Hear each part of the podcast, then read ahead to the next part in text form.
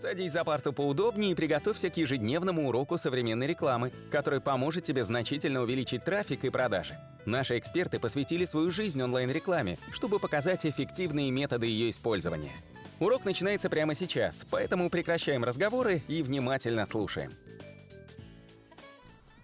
Всем привет! Мы записываем наш 55-й аудиоподкаст, и в этом подкасте мы постараемся вам рассказать особенности настройки видеокомпании в YouTube.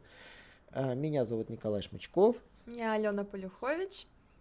И мы сегодня проговорим про то, как создаются видеокомпании, на что нужно обращать внимание и зачем они вообще нужны.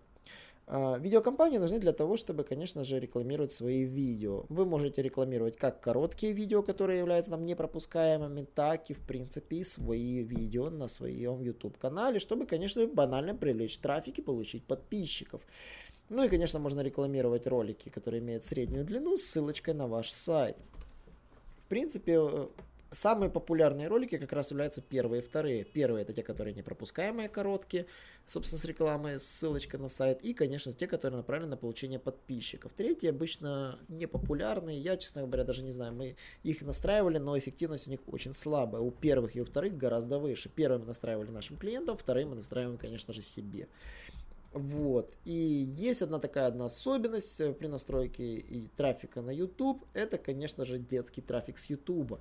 Google заявил, что в будущем отключит монетизацию на детских YouTube каналах, но пока она еще не отключена. И с этим сталкиваются постоянно проблемы мои клиенты. И, собственно, это камень преткновения, почему контекстную рекламу в AdWords не получается настроить обычному обывателю именно как раз из детского YouTube. Но Алена сегодня, думаю, нам расскажет, как нужно с этим бороться. Да, к сожалению, детского, детских каналов очень-очень много, и, скорее всего, все вы полностью не сможете отсечь, но большую часть это возможно сделать. Во-первых, вы знаете, скорее всего, какие-то детские YouTube-каналы, знаете их названия, знаете названия мультиков. Э, вы можете первым делом это собрать эту базу непосредственно самих роликов, каналов детских. Э, в интернете есть уже собранные базы, если вам лень собирать ручками, можете скачать и добавлять их в запрещенные, исключенные площадки для показа. Ну и, конечно же, использовать минус слова, то есть всякие названия мультиков, там, ну погоди, смешарики, Маша и Медведь, все это вы запихиваете в минус слова, чтобы по таким фразам вообще ваша реклама никуда не проскальзывала. Но, конечно же, не стоит забывать о том, что все каналы вы не сможете отключить, где-то что-то да пролезет, поэтому э, взять какой-то там период и раз там в 2-3 дня, например, просматривать, где же показывалась ваша реклама, просматривать на каких площадках, на каких видео, и отключать их ручками, и тем самым а, пополняя и расширяя вашу базу исключений. Ну, то есть, получается, расширяем мы за счет минус слов и за счет э, названий каналов, правильно? Да, названий каналов и а... конкретных роликов даже, возможно. А вот же можно сразу целый кластер, наверное, каналов отсечь. Это там вот э, ролики, которые там предназначены для семейного просмотра. А, ну да, можно выбрать, конечно же, исключить аудиторию, то есть там для детей, для семейной аудитории, по возрасту как бы отсортировать. В принципе, да, там в основном нас интересуют каналы общего формата, которые не для какой аудитории, и, конечно же, обычно мы, нас интересуют каналы, которые направлены там на более взрослую аудиторию. Но еще есть вторая проблема, это же не только детский YouTube, еще есть вот эти иг- игровые каналы, стримеры вот эти всякие. Да, ну да. есть целая аудитория огромная, это там геймеры, то есть вы ее тоже можете добавить в исключаемые. То есть получается за счет аудитории, и того получается первое это аудитории, второе, а, первое ключевые слова, второе площадки, третье это аудитории по интересам. То есть отсечь сразу геймеров как ненужную аудиторию. Почему? Потому что, ну, они, наверное, нам не нужны. А в целом, э, вот настраивая сейчас рекламу, вот вы замечаете, наверное, да, что все-таки детские каналы просачиваются. А какой примерно процент вот, вот все равно может просочиться? Ну, думаю, маленький процент, где-то процентов 30, наверное, э, все-таки вы заметите. Ну, то есть, получается, где-то 30% попадает, и нужно постоянно их вот это вот высматривать. В любом случае, да, постоянно высматривать. А как, вот, вот, как смотреть, где вот обычно нужно вылавливать их, в каком отчете? Места размещения вы выбираете, и там будет, где была показана ваша реклама. Вот там вы можете посмотреть все сайты, все а, YouTube каналы, все мобильные приложения, где была показана ваша реклама, отсортировать точно так же по фильтру.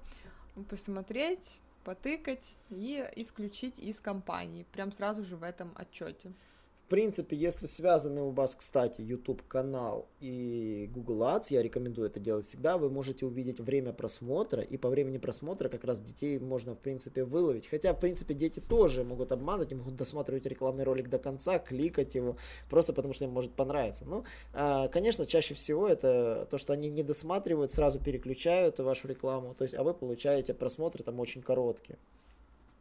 Ну да, в этом плане дети э, очень сильно мешают настроить таргетинг, поэтому я вам расскажу свои рекомендации, как лучше всего настраивать таргетинг в YouTube.